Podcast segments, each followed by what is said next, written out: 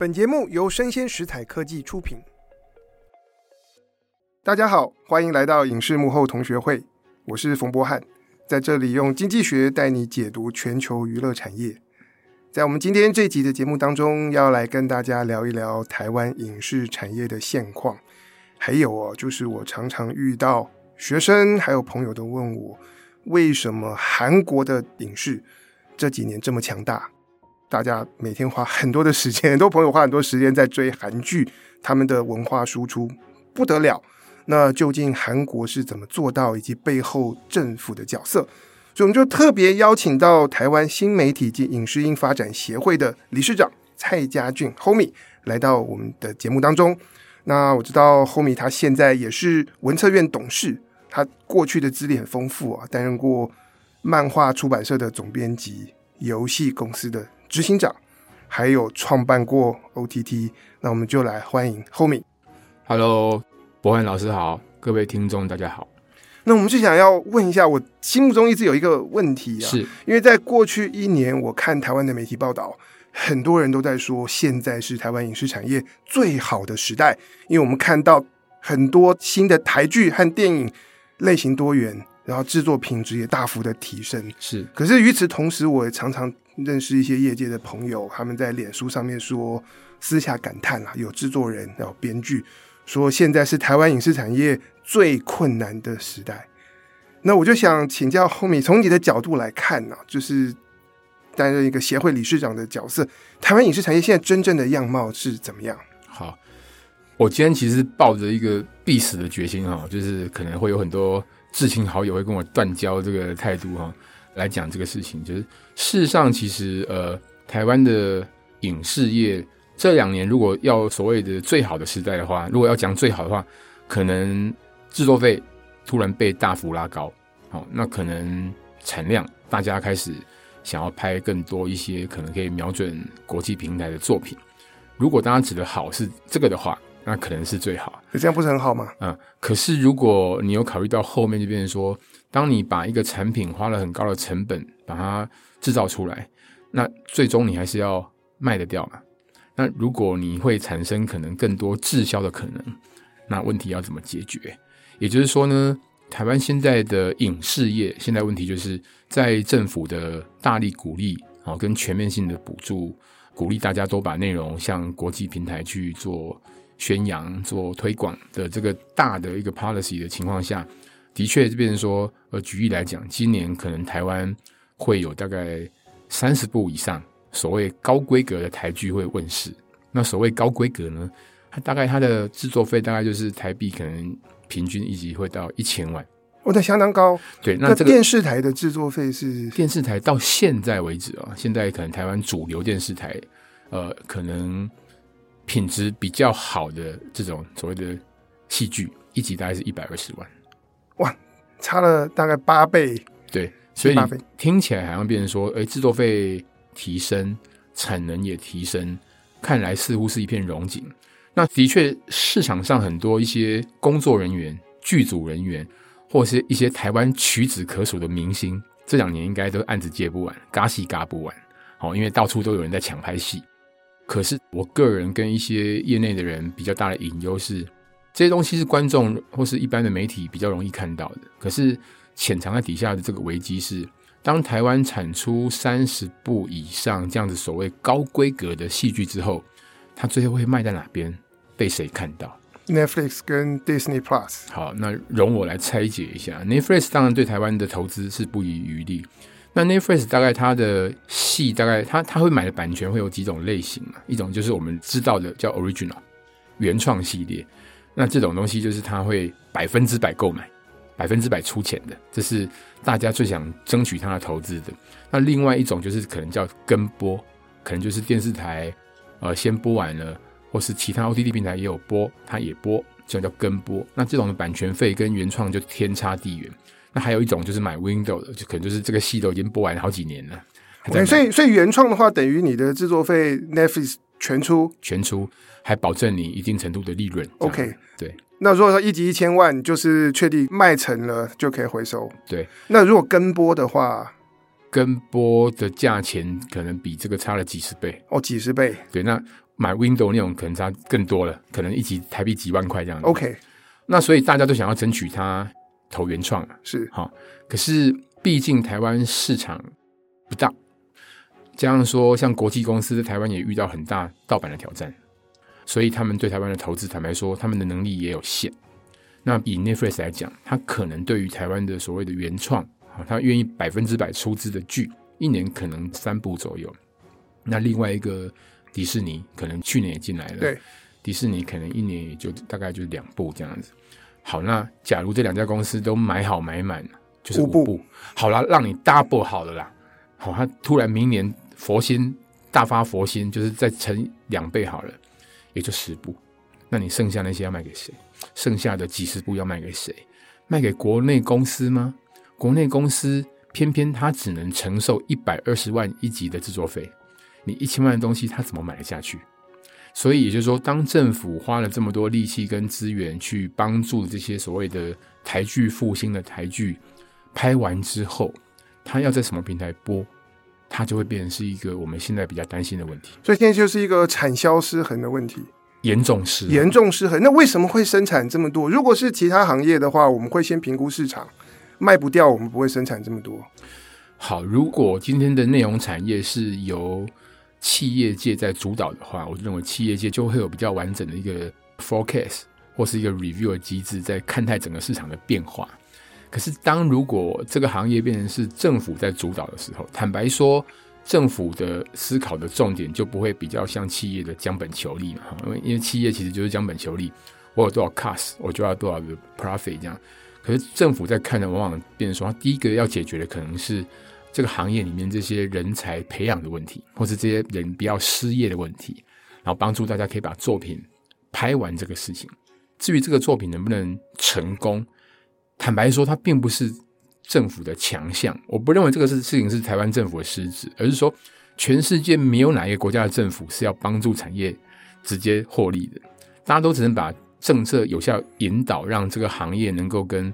呃，可能跟资本市场，可能跟企业产生关联性，让企业进场去当主要的一个进攻者嘛。所以刚才讲，今年完成的那个三十部高规格的，所以大部分是政府出资吗？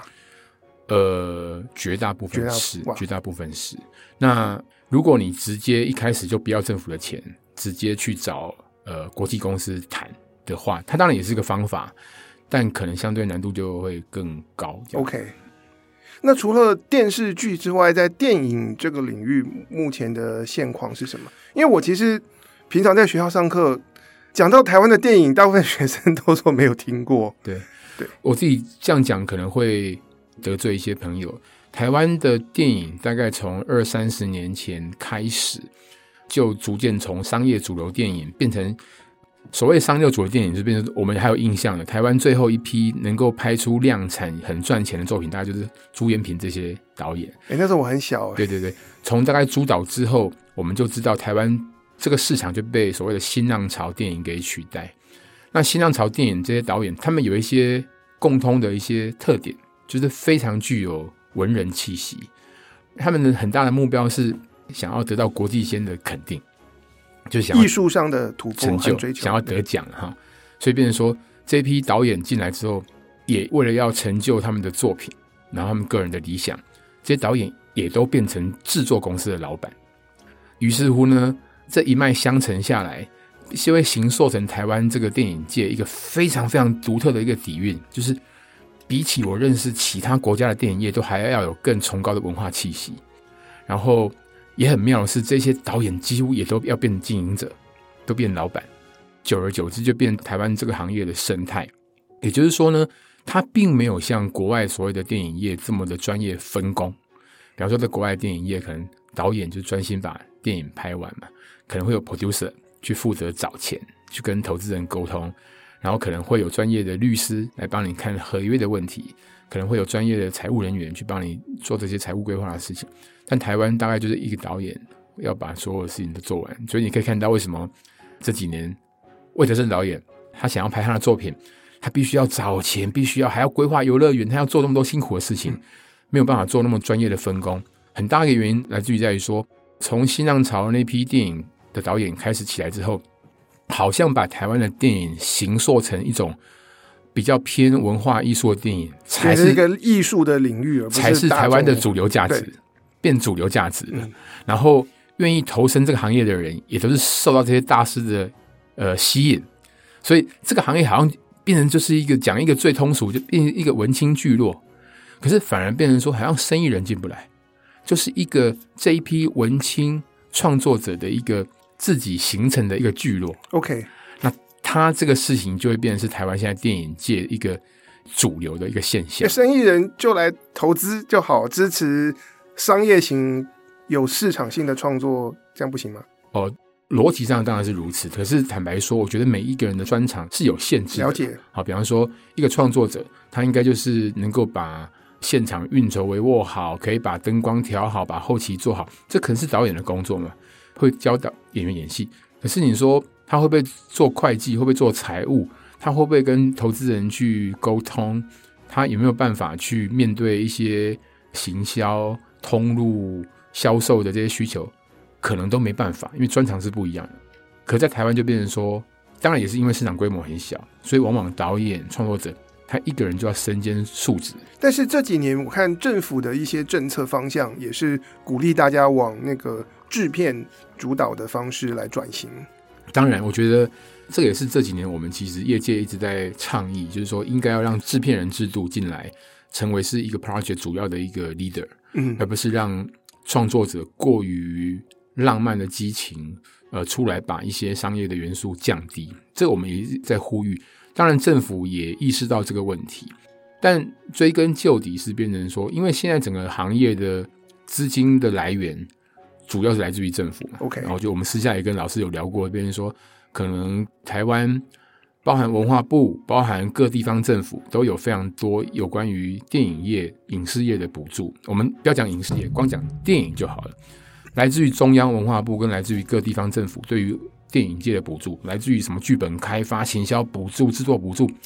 各种名目的补助，光电影业一年我们出估大概至少就有二十亿以上，哇，相当多。对，可是我我不知道老师知不知道台湾的国片电影票房一年大概有多少？我之前看到疫情之前是一年七八亿嘛。对对对，就是说一年七八亿的票房，你简单用去换算，今天电影业如果是普遍由一个企业一家公司在主导的。他会不会连续二十年每年投二十亿去支持一个只能营收有七八亿的行业？可是政府补助不是还有要求要自筹款，所以整个投入电影制作的钱应该不止二十亿。我觉得这个事情其实应该大家都清楚知道说。说我认为每一家制作公司或创作者，他们的起心动念去跟政府提案的时候，假如这个案子是一亿，那他们希望获得政府的四十九趴的补助。我认为每一个人的起心动念都是觉得说，政府补助我之后，我会去努力把后面的钱筹到，是，然后来完成一个一亿元的作品。但坦白说，呃，事与愿违的是，我不太认为大家拿到政府的补助之后，每一个人都有办法顺利在外面募到相对。剩下的资金是，我不太认为大家有办法。我听到的情况都很都很辛苦，就是找找钱。因为普遍外面的企业还是觉得说，既然政府已经给这么多钱了，嗯，你就用那个钱把它拍完吧。好，那于是乎这个就变成业界一个常态。那至于说要去跟文化部这边回报核销部分的不足，那业界就会有业界相对应的方法，OK 来做这个事情。它已经变成是一个大家秘而不宣的做法。可是我觉得有有甚之更难过的是在于说，可是呢？你号称要拍一亿作品，你观众可能最终只看到了五千万的结果。那如果每一次每一次观众都只能看到被打折后的作品，更不要讲国外的作品一直进来。好，国外这种拍的比你成本高几十倍、几百倍作品出来，这两相比较，此消彼长之下，你可以想象大家对于所谓的国片或是所谓的台剧的那个无法被满足的失望。我觉得那个会更显严重了，就是没有比较，没有伤害哈。以前当 OTT 还不是一个全球生意的时候，电影、电视都还会靠着台湾的特许、台湾的主场优势，还可以比较把国外的一些强权透过时间差，好稍微让国内的作品得以喘息。这样现在没办法了，现在其实全球最好的作品你都可以在同一时间看到，那它真的就变台湾现在比较辛苦去跟别人竞争的地方。对，那这个之后可以怎么做呢？我们可能先跳出来看看韩国好了，就是大家常常在问说，韩国的影视为什么这么强？我觉得韩国是一个非常目标导向的民族，他为了成功，他是可以不计一切的手段，只为了成功。从我们以前小时候看他们体育赛事，打篮球架拐子啊，哦对对对，然后踢跆拳道穿电子袜啊，哈，还有各种无所不用其极的方式，他为了成功不择一切手段。我来讲台湾、韩国现在影视业，我来讲一个最肤浅、最表象的案例。你来看韩国的艺人，女生每一个都很漂亮。男生每一个就算是不帅，每一个腹肌都练得很壮。整形跟练身体这两件事情本身都是违反人体工学的事情。你看韩国人可以这么整齐划一的，每个女生那么漂亮，每个男生那么壮，你就知道他们这个行业为了成功，连艺人都有这么高规格的一个压力去需要承受。翻看台湾或，那为什么要承受这么大压力？因为其实。第一个当然是它有极大的商业效益嘛，哈，比方说我们别的不要讲，你光是一个由于游戏的成功，那个女主角叫郑于娟吧，本来没有人认识她，然后他他可以瞬间两三个月之内，他的 IG 粉丝从十几万、二十万涨成几千万，然后他可以从一个默默无闻的一个韩国的一个小模特，他可以每年受邀去巴黎走时装周，你就知道这个对于。年轻人前仆后继想要进入这个行业是有多大的一个？这也表示说，年轻人他要相信他们是做得到的，或者是他们韩剧、韩国电影可以成功。我我觉得我们现在这几年谈论谈论韩国，我们看得到他们这几年的风光哈。对，寄生上流、鱿鱼游戏、语音舞都是大家觉得，可是大家比较忘记韩国是经过了二三十年的励精图治。大家去想一想，你十几年前、二十年前，你你提到韩剧的时候。我们怎么笑人家的？每一部韩剧都会有一个得癌症的人，每一部韩剧都有人死掉，每一部韩剧都有人在争家产。某种程度跟台湾的乡土剧差不多。不过二十年，他们应该陆续已经有些不错，《大长今》或者是对对对对，我的野蛮女友。对对对，当然，我的意思是变成说，韩剧早年代表的也不是全面品质的是进步。对，韩剧早年其实他们也有非常多很通俗、很浅盘，甚至于是台湾的我们这些文化创作者看不上眼的东西。可是，我认为韩国他们有几个比较成功的策略是：韩国早年当然，因为政府第一个是鼓励企业进场，那韩国政府鼓励企业进场的方式不是直接给你钱补贴，而是给你抵税，让企业可以降低投资风险。抵税是怎么运作？呃，韩国的抵税的制度是，变说他们其实对于企业，所谓的企业是包含你是电子业，你是其他什么产业都可以。只要你来投资影视、投资内容，他们大概有分三个级距。大企业可能按照营业额的比例不同，大企业可以抵税三趴，然后中型企业抵税五趴，小型企业抵税七趴。他们有这样一个比例。但最近韩国的国会在重新拉比这个事情，他们认为说，以前这个抵税的比例只能满足于韩国国内投资内容需求，但现在韩国要打国际赛了，因为有更多国际公司进韩国，亲门踏户了，韩国人要想要打出去了。所以他们最近在拉比政府，要把这个额度上升到二十五趴。哇，跟美国看齐，因为美国是二十五趴。那所以韩国最近在拉比这个事情，以我对韩国人的理解，他一定会通过，因为韩国人是把呃内容产业看成跟台湾人在看半导体是一样重要的。我认为他一定会过。所以，如果当韩国的企业可以获得更高额度的抵税的话，我认为韩国的内容会做得更夸张。所以，抵税的实际效果就是把大企业的资金引进他们的内容产业，有效引进来。嗯、那企业一旦愿意进来投资这个行业的话，而且是真枪实弹进来投资的话，他会把它当生意在看，也就是说，他会提供给他一切的资源，给他一个良好的一个公司管理的一个态度，跟台湾普遍的小型公司去跟政府拿了补助。拿了补助之后呢，却忘了把公司的管理做好，以至于外部投资人也不太敢贸然进来投资。这个事情是很大的不同，很大的不同。但是，所以大企业的话，应该在商言商，所以他投资的目的是要成功，而不是只要拍出来。对。但这里就有一个问题了：大企业他们对内容他们懂吗？会不会出现说他们乱投？因为我我觉得在台湾，在不同年代，我们也看到过有产业外的。企业资金进来投一两部作品，然后高规格赔钱，然后就离开，再也不碰。我觉得这个是需要经过很多学习的哈。我我举个例子，比方说提到韩国公司，你就不可能不提到 CJ。CJ 的副会长叫李美金，他其实就是含着金汤匙出生的二代，他是 CJ 集团的副会长。可是现在他已经变成是 CJ 做娱乐事业这个对外的一个看板，他也是唯一一个亚洲人进了美国电影协会的一个会员。那时候寄生上流拿奥斯卡，就是他上台对对对对对致辞。对，我要讲的是，变说他是一个我们所认为的富二代，可是他本身涉入这个行业有涉入到多深？那这个事情跟台湾一般的企业家，你来投资内容，你本身有办法涉入这么深吗？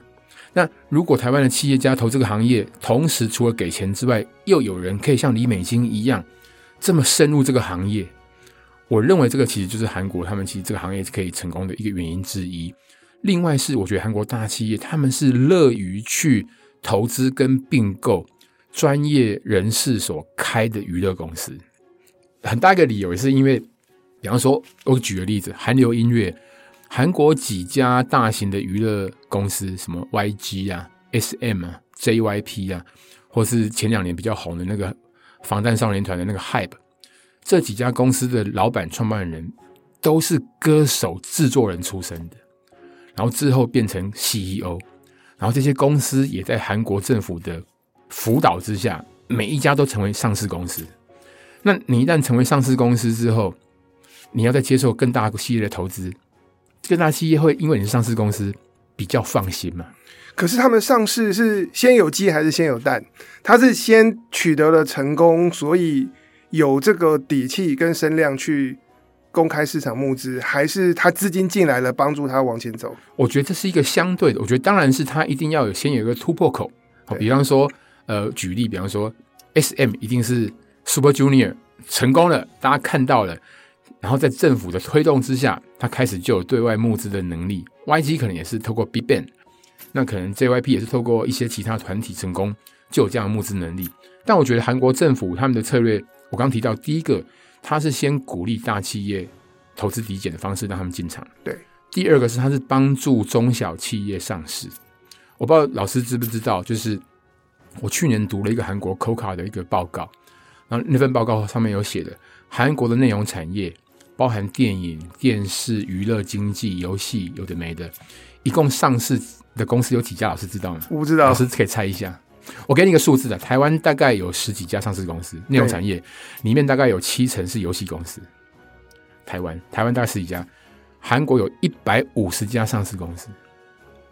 那产业分布大概？哦，当然就是变成说，游戏公司肯定最多。因为韩国的整个内容产业最早期开始遍地开花是游戏公司，因为游戏公司，因为游戏其实是全世界娱乐业最赚钱的行业了。对，所以游戏业，然后娱乐业、制作业，然后韩国有很多动画特效公司，包含比方说前阵子我们看到呃那个台湾很红那个《语音五》这个戏，那家公司叫 ASTORY，它是个制作公司，它公司有三十个员工，它在韩国也是上市公司。也是上市公司。我讲这个例子是想给听众跟老师一个提示，就变成说，韩国政府第一个是先让大企业进场，透过抵税嘛；第二个是他要让原本是创作者的公司可以转型成公司治理比较良好的公司，他就辅导他上市。我相信应该也简化很多上市的流程。所以它上市以后，其实公司的整个经营的状况应该就摊在阳光下。因为你上市之后，你会接触到资本市场严格的挑战嘛？对，跟公开的检验嘛。无论是你能不能赚钱，你赔钱赔去哪里了，然后你做的产品有没有市场性，这个事情可能都会比你去送文化部的补助评审给你的 judge 来的更严格很多倍吧？因为这不是开玩笑的啊，这个股价一个涨跌，可能对于你自己个人，对于信任你的股东都有很大的关系啊。这个事情我觉得是变成说。韩国政府是让中小企业他们方便取得资金之余，也必须要受到市场的检验，以及中小企业它 IPO 之后，它也有可能在获得大企业更多的资金跟挹注，因为公开市场嘛。然后因为你上市，你就比较有可能让大企业也相信说，你不再就只是以前浪漫的创作者，因为你经过了上市的流程，而且我投资你之后。你是个公开发行的公司，你的一举一动也会被社会的检验，这个事情它就会形成是一个比较良好的一个商业生态。那这个是韩国他们可能做的第二个事情。第三个事情就是变成说，呃，这两年他们在做的，他们开始鼓励这些公司合并，理由是因为他们认为内容产业它已经越发变成是一个规模经济，上市公司也要合并吗？要合并。我举个例子，就变成说，韩国这几年有一些我自己认为比较值得拿出来讲的合并或是合资的一个案例啊。韩国现在的，因为 OTT 其实已经变成是全球各地一个主导视听大众在观看的一个主流媒体嘛，韩国其实也是嘛。韩国最大的 OTT 也是 Netflix，国外的公司。那可是这一点一直让韩国政府觉得，嗯，有点咽不下这口气。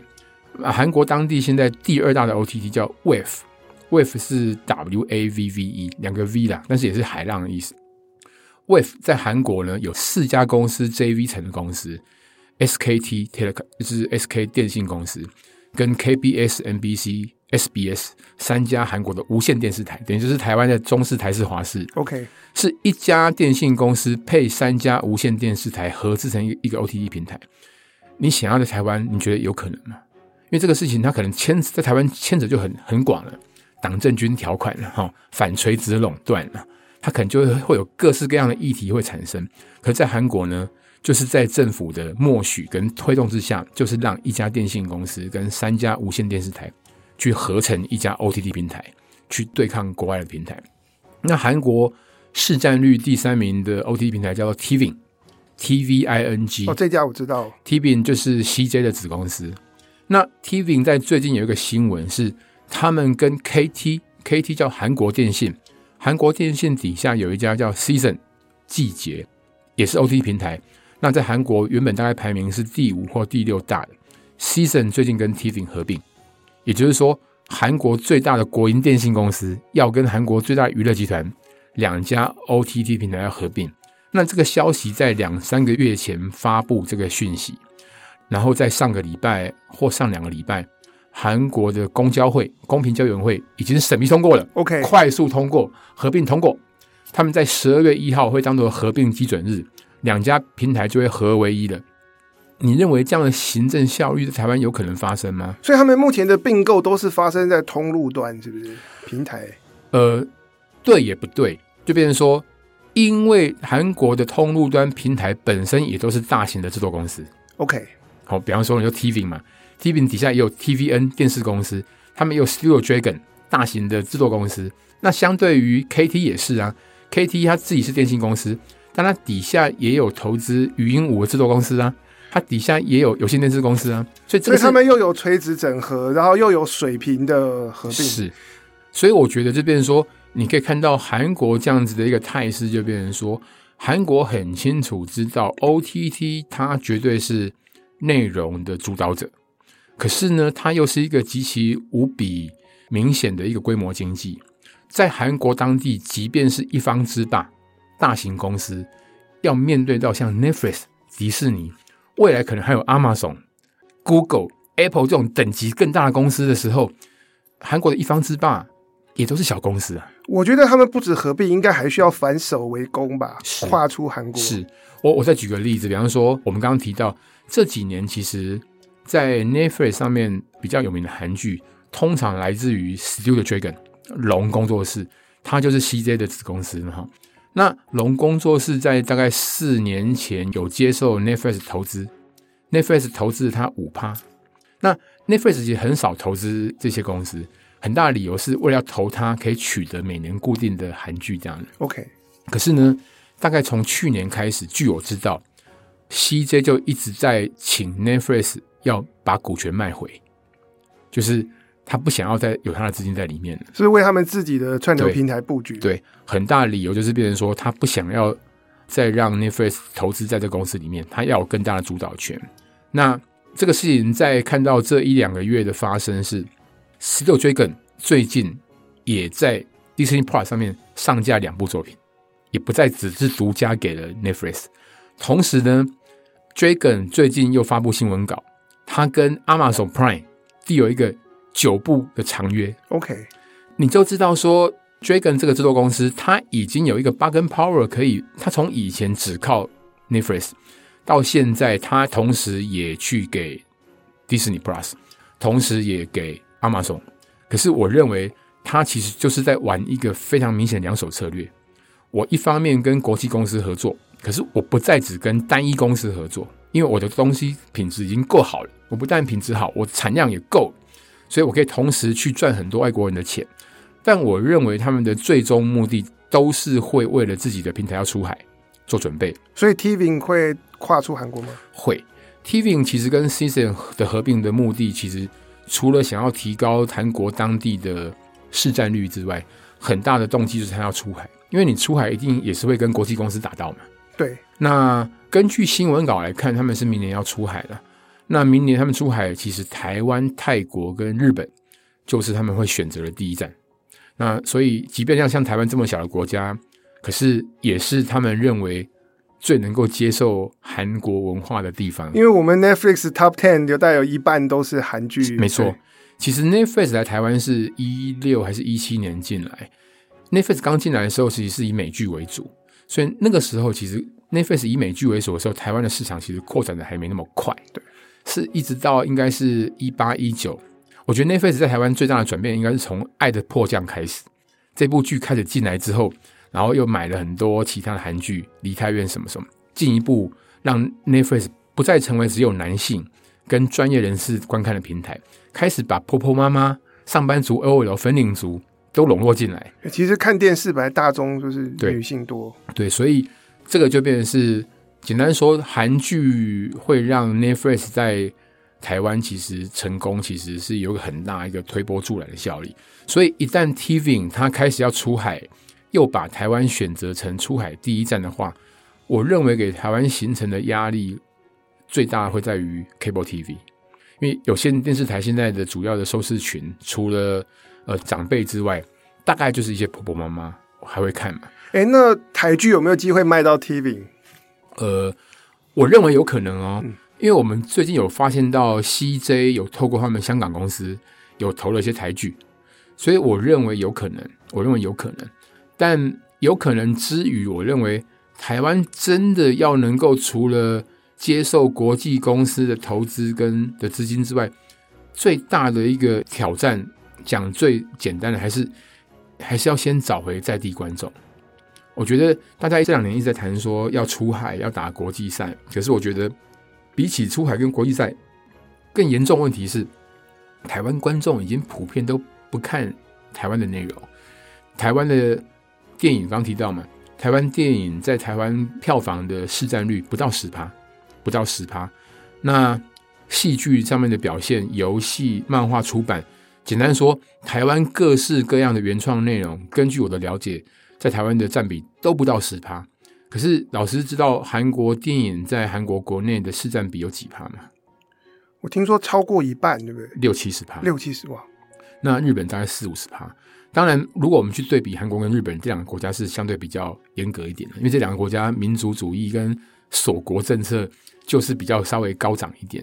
可是，我认为一般的国家，正常国家应该都有个至少二三十趴以上，即便连香港、新加坡这种外国文化这么活跃的地方，所以台湾这个比例真的是低到离谱。那这个事情才是我们在讲，这边说。当媒体大家一片在唱好台剧复兴之余，我们当然很希望台剧复兴，我们当然很希望台剧爆发嘛。可是我们还是要很诚恳来检讨，我们认为的复兴跟爆发离观众的距离有多远？这个从数据来看，就是一个很直、很直觉的一个回馈嘛，就是还很远，还很远。刚才回到韩国，因为我们谈到他们的资金，然后他们重视公司的规模。可是对我来说，还缺了一块重要的拼图，就是人才。那从二三十年前，我们觉得韩剧的或韩国电影的品质好好坏坏，到现在这段时间，他们是怎么样把这些人才培育起来？我举个例子，我之前看英国跟澳洲的论文，研究韩国影视为什么可以制霸全球。他们提到一个很特殊的观点，叫做韩国的影视内容出现了。A balance of novelty and familiarity，就是韩国的作品的导演跟编剧，他们说是用好莱坞所熟悉的方式说故事。是，可是你不管是鱿鱼游戏这样的生存游戏，还是像《毒枭圣徒》这样的这种毒枭的犯罪片，它里面多少都会出现韩国的东西、韩国的文化，而那些元素的存在，对英美观众来讲是新的。可是他们说故事的那个方式，对他们来讲是是很熟悉的。是，那这个 familiarity 是到底是怎么做到的？好，我我这边讲一下，就变成说，很多人都会误以为说，韩国的内容产业起来是靠政府的政策保护主义跟锁国达成，其实不是。我自己知道的是，韩国的电影业起来是从韩国政府取消荧幕保护制度，因为以前韩国电影是有配额制的，就是国外电影只能在韩国的几个厅上映，后来是取消这个制度之后，韩国电影才起来。然后是哪个年代取消？应该是在两千年初期吧。OK，对。然后呢，现在我们看很多韩国的网络漫画，对，韩国的网络漫漫画也是。韩国的漫画以前，韩国以前是禁止日本漫画进口的，明文禁止日本漫画进口的。那可是呢，禁止日本漫画进口，大家都偷看日本漫画。后来是他们开放日本漫画进口之后，韩国漫画才因为又搭着网络跟数位浪潮，他们就是。想要学日本漫画，可是他们觉得说未来的主宰不在纸本，在数位，他们就趁着数位转型成网络漫画。那这两者的成功有什么关联性？就变成说，韩国漫画的成功是早年他们其实有非常多韩国漫画家是去日本漫画出版社连载的。OK，也就是说，他们其实是当时就是一来是去赚外汇，再来是他们是去日本出版漫画出版社，是去学习当地的那个氛围。跟整个工作室的那个组成的那个关系的，那个制度是一个比较难以去学习的地方。那一样，韩国电影导演，我们现在所认识的几乎，我看这一批电影导演，四五十岁这一批壮年导演，无论是鱿鱼游戏、寄生上流这些人，没有一个例外，每一个都是去美国、南加大、哥伦比亚念完电影系回来的，真的几乎没有。我原本不知道，几乎无一例外。那这个事情。我讲一个比较我自己的个人肤浅的社会观察，就是说，老师知不知道全世界最好吃的韩国烤肉在哪边？不在首尔，在 LA 的 K Town。那为什么在 LA K Town 呢？我跟韩国朋友聊天聊过，韩国政府早年就知道说，韩国需要把大量的人才鼓励他们去美国，去学习美国最好的东西文化，不只是只有电影而已，是很多人才，所以就在加州形成一个聚落。就有一个所谓的 Korea Town，OK，好，然后因为韩国很多精英人士在那边生活，所以相对的就会有很厉害的饮食文化在那边产生。这样，但是很不一样的是，韩国人在美国求学学习完之后，他们都会回韩国服务跟继续工作。这跟可能很多台湾人可能去美国念书之后，很多人可能就选择不回来了吧，有一个很大的差别。那这个当然，其实我觉得有一部分是很强大，是韩国的民族性的确是比台湾人又更爱国。所以西方讲说韩国的影视是用西方熟悉的方式说故事，其实很很大一部分是这些人。我我非常认同，但是我留学回来，我觉得那个厉害的美感在于是他们去学习好莱坞制片的方式，可是呢，他们都在演绎他们最擅长的在地内容。对，这个就是一个最了不起的地方，就是说。他们学习到他的拍摄手法、运镜方式，怎么样去做这些场景的一些规模的运用。可是呢，他们都是先从自己最拿手的事情先做起。这其实挑战很高，因为你在美国，你用英文学所有东西，念英文剧本，然后作业是用英文的。可是回来要做韩国的文化内容。对，所以我觉得就是说，结果证证明韩国现在是成功的嘛。他可以用老外看得懂的方式。来演绎一个他们自己最有把握讲得好的事情。我今天举例啦，今天假如假如韩国导演，假如朴赞玉这些人，他们一开始拍的不是韩国的电影，他们去国外学了这些技术之后，他们一开始就要拍美国的科幻电影，你觉得怎么样？应该很惨吧？应该会很惨，拍不过美国人，就拍不过美国人。所以他们就是学人家的一些专业的方式，可是是去讲他自己从小生活的土地，他自己最有共感的故事。这个事情我才认为是韩国成功的地方。我们来看韩国早年到现在成功很多电影，几乎没有一个例外，都是韩国在地的、当地很本地的一些故事。可是他有办法用一些老外人接受方式把它讲好。但我认为韩国这两年的野心很大。韩国这两年，你看他们的电影，他们开始在挑战科幻电影、太空电影。当然。到目前为止，我看都很失败，然后都很失败。因为，可是我认为这个是代表韩国他们已经进入到他们下一个挑战了。因为科幻电影其实是代表电影工业一个最极致的表现。好，因为这个东西扯到了资金、特效、场景，那个都已经不是一般的电影可以去表达的。那一直到现在，科幻电影、太空电影也只有美国人敢拍呀，因为美国才有那个好的环境嘛。我这两年观察是，韩国已经拍了好几部，接连拍好几部科幻电影，每一部都失败，可是他他们还一直在持续拍。我认为他们在挑战这个事情。我之前读 CJ 的历史的时候，就看到在公元两千年以后，有好几年的时间，他们其实就是那个那个时候的韩国电影还没有那么成熟，他们就每年在投不同的类型，然后其实换算成台币制作预算都是三亿五亿，然后拍了失败再拍。可是我那时候读他们的企业的传记，他们就说这是我们在练习品味。是，所以我说这个事情为什么我是说内容产业这个事情哈是规模经济，如果大企业不进来主导的话。它根本没什么机会，很大理由是因为大企业它会有它其他的收入，它会有我乱讲，然后讲 CJ 好，因为 CJ 它早期投电影投电视，当它赔钱的时候，它还可以靠它的食品，靠他的物流赚钱嘛。他从那边赚来的钱，他还可以来抵这边的不足，在不足政府还让他抵税，所以他才有可能长时间下来经营这一块事业，不会说我投个两步三步赔钱我就不做了。内容事业是一个需要长久培养品味跟练兵的地方，它绝对不是一个单片投资就有可能会。当然，也许偶尔为之会有意外产生啊。可是，一个产业要工业化，你不能只靠偶尔为之的这种事情。对，比方说，我常跟台湾朋友在讲，台湾有些电影界的朋友有时候就跟我讲说啊，我们其实拍电影啊需要到很高的资本，不需要。你看日本前几年也有一尸到底啊，这种我说你不能去比那种特例啦，就是。那种偶尔为之的个案哈，它不会变成是个工业化的事情。一个成功是必须要变通案。那韩国，比方说韩国今天的成功是变成你根本不用担心说它每一年会不会有，比方说它前几年会有寄生上流，会会有游戏，今年会有语音舞。它工业化的结果就是它每年一定都会产生出一些现象级的作品，但相对的，它一定也都会有一些烂作品，一定会有，它必然产生的。甚至于是烂作品可能会比好作品还要多，就数量上来讲，美国也是如此啊。可是，它就必须要达到一个程度的规模经济。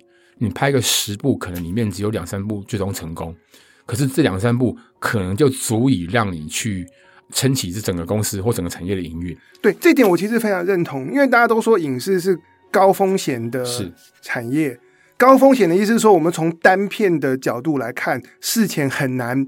评估它到底会不会成功或成为爆款，但是因为高风险，所以我们会需要一次规划一个 portfolio，一次规划一趴。在这样的情况之下，你可以去锻炼你的成功率。是，就像是那个棒球直棒的选手，没错，没错，没错。你单独挥棒一次，你可能是三振，或者是一个弱弱的我去不小心球棒 K 到，也会有一个三垒安打。是，但是你要能够一再。的上场打击，那么强跟弱就会分出来。我就说，如果你一家公司，你有能力一年推出十部、二十部电影或电视的话，你可能到最终可能只产生了三部、四部会卖的作品。但这三四部产生的意义，就是它能够帮你弥补其他十几部的不足嘛，投资上的不足。可是其他十几部它完全没有意义吗？没有，它还是很有意义。它可以练兵，是发掘新人，然后或尝试一些。新的奇奇怪怪的创意。那台湾现在比较大问题是，我刚刚一开始跟老师提到，我们今年可能会有三十部比较大规模的台剧产生嘛？对。可是这三十部台剧就是三十家公司拍的。OK。台湾就是缺少一个有规模的 entity，所以每一家是顾自己的东西。对。对然后缺乏了整体的这个 portfolio 的一个。你今天试想哈。对。这三十家公司，这三十家片子，如果产能都在一家公司，会有什么情况？会有什么情况？它就会跟现在有完全不同的 mindset 的嘛？对，我如果一家公司，我一年有三十部的戏，我就会想清楚各种艺人、导演之间的连横，就会有各种的不同的策略运作。是，我就会连艺人经纪部门、娱乐事业部门、周边商品的部门，都会一起把它应运而生展开来，因为我有三十部的事情可以去思考。对，这个事情跟我一年两年只拍一部。单片式的思考是完全截然不同的。但道理人人都懂，问题是台湾就是变成说，主要政府的政策是不鼓励企业做这个事情嘛，反而是鼓励一般创作者大家都来申请补助。就造成了，变成说他就无法比较有办法去朝向规模经济去发展。对，我们就一堆的艺人公司，对，制、就是、片一家，这个导演一家。对对对对对。那那相对就变说，你拍完三十部台剧之后呢，你每一家公司还个别去跟 Netflix pitch，那 Netflix 当然就会千挑百选，去选一家他最满意的，还跟你做议价，然后来采购。今天三十家的片量，如果都是在一家公司身上。我相信他应该就比较有能力跟国际公司有一个比较好的 bargain power。他或者可以谈大售，我就卖是卖你一片重量级的，但是必须搭配几部其他作品。韩剧，我说韩剧其实他们早年政府的政策就变成说，他们觉得韩剧要集体出海才会比单打独斗有意义。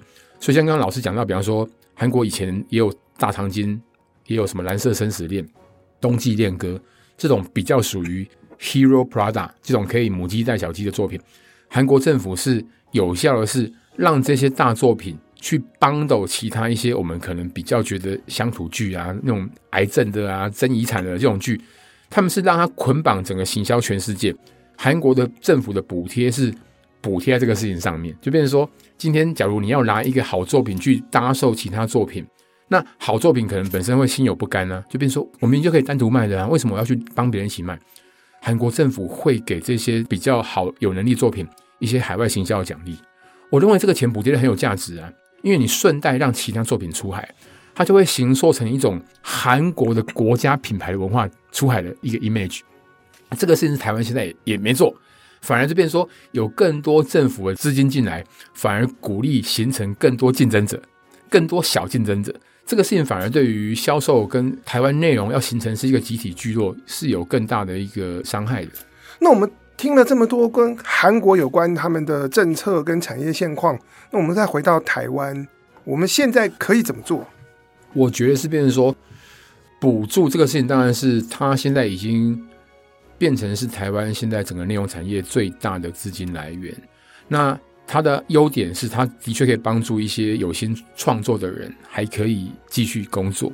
可是它最大的缺点是，它无法产生出有效的竞争力，以及整体的一个工业规划的能力。这样，所以我认为是变成说，政府可能必须要更清楚的去定义所谓的补助，你应该要补助适用的对象是哪些人？比方说，它比较具有实验性质，或它比较属于是必须要去维护的一些传统国宝。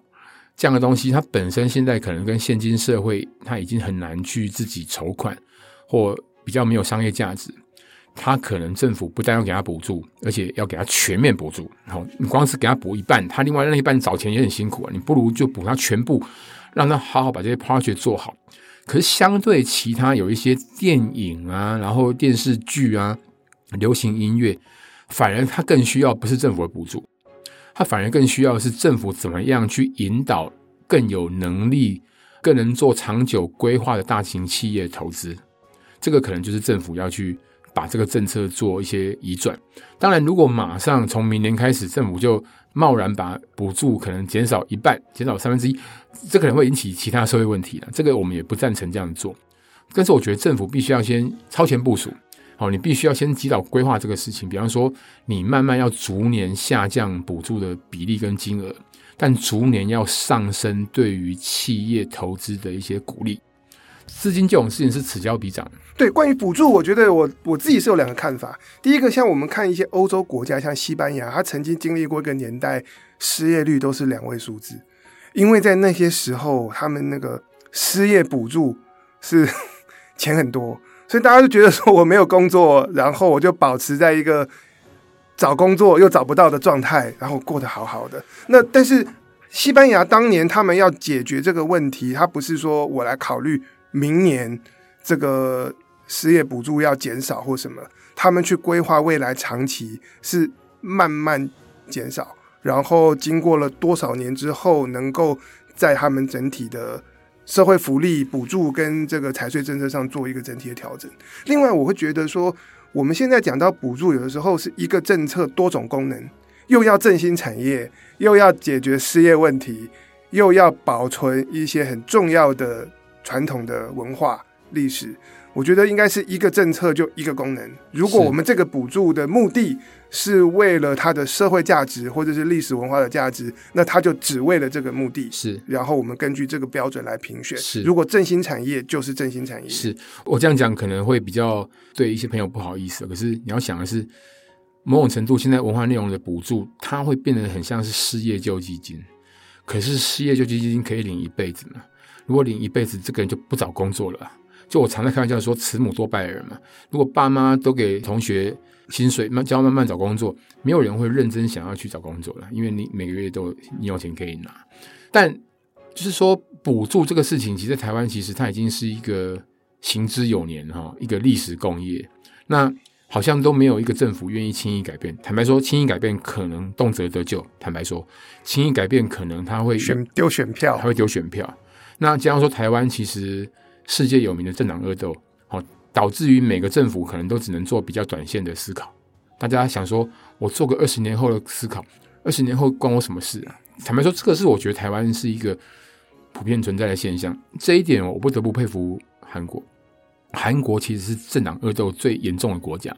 你看，韩国历任总统没有一个好下场的，要不就是自杀，要不就是被关，每一个都会被清算。可是你看韩国的整个的内容发展的策略没有变过了，它一样都是总统直接来管的一个最高的一个政策的一个。韩国有一个 KOCA 嘛，KOCA 就是韩国的文化内容振兴院，那它的名称听起来就跟台湾的文化内容策进院很像。可是，在韩国 KOCA 是直接 report 给总统的，哇，你就知道说人家是怎么看这个行业，就跟别人说，当今天总统。会经常去巡视半导体，当总统会经常去巡视生技产业，或是帮他们讲话，你就知道总统有多看重这个行业了嘛。可是，在台湾内容产业就不到这个层级。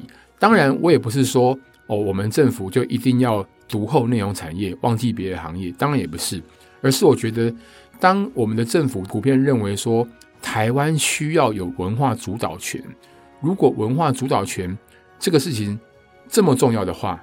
的确，台湾其实需要更重视内容产业。可是，你要拥有文化主导权，最有效的方法是要用娱乐当引子，让很多人，无论台湾人、中国人、美国人都很容易被你用娱乐当糖衣这个事情给吸引，再去更进一层的去了解它的一些你想要传达的意义嘛。但简单说，就是文艺载道了哈。可台湾其实，我觉得现在的内容发展都有点本末倒置，都是比如说，先把你要讲的理念。弄得很高大上，然后弄到让大家看不懂，然后大家都进不去，于是乎就变成说钱也赚不到，但是你想要宣扬的理念也没有几个人被你 get 到，它就变成是一个很失败的投资。可是你看韩国，韩国无论《寄生上流》、游游戏，导演其实都用一种很通俗、很娱乐的手法来去讲一些社会不公义的事情，让大家都容易被接受，而且这些事情其实也都是全世界的人都有共感的事情，因为。贫富差距普遍存在于全世界每一个资本主义国家嘛，大家看了都心有戚戚焉。可是前提在于要好看，要够娱乐化。那台湾其实有一点倒过来，每一个导演都有一套他想要去讲的理念，每一个导演都对这个社会充满了无奈，充满了一些批判跟反思的态度跟精神。可是重点是，简单说就是不好看啊，不好看，不够通俗的东西，大家进不去。你想要讲的那些东西，也就没有人背。所以在这边从政策的角度出发，我们能够怎么做？对，我觉得就是要第一个要开始逐年去调整比例的补助跟一些对象，然后再来你要同步让外部资金可以导入。这个外部资金，无论是你要帮助台湾可能相对体质好的公司有没有让它上市，然后或是说你可以导引一些企业，给他一些好一点的一些企业投资抵减的一些方法。让大型企业他们开始可以真的把这个行业当成是一个可以投资的事业，而不是一个只拿来捐赠抵税用的事业。好，这个也是个很重要的心态上的转变。那有了这样子的改变之后，我觉得再来才是提到就变成说，哦，台湾怎么样用集体的方式，让台湾的平台开始也能够有一些规模化的一些整理，重新的组织或是合并。这一步一步做，我觉得才比较有可能让台湾这个行业变得比较有竞争力。但这是谁来做？产业推动，然后呼吁政府用这样的方式吗？目前我们能做的就是用产业的方式去不断呼吁政府嘛。那可是你说政府能听到多少？我觉得当然我们只能尽我们能力去呼吁。可是显然这件事情绝对不会只有是文化部该负责的事情。如果我们政府真的把我们的文化话语权看成这么重要的话，这件事情就应该是文化部、通传会、财政部，甚至于是观光旅游的部门，都应该要一起把这个事情成套来，有组成一个跨部会的一个小组。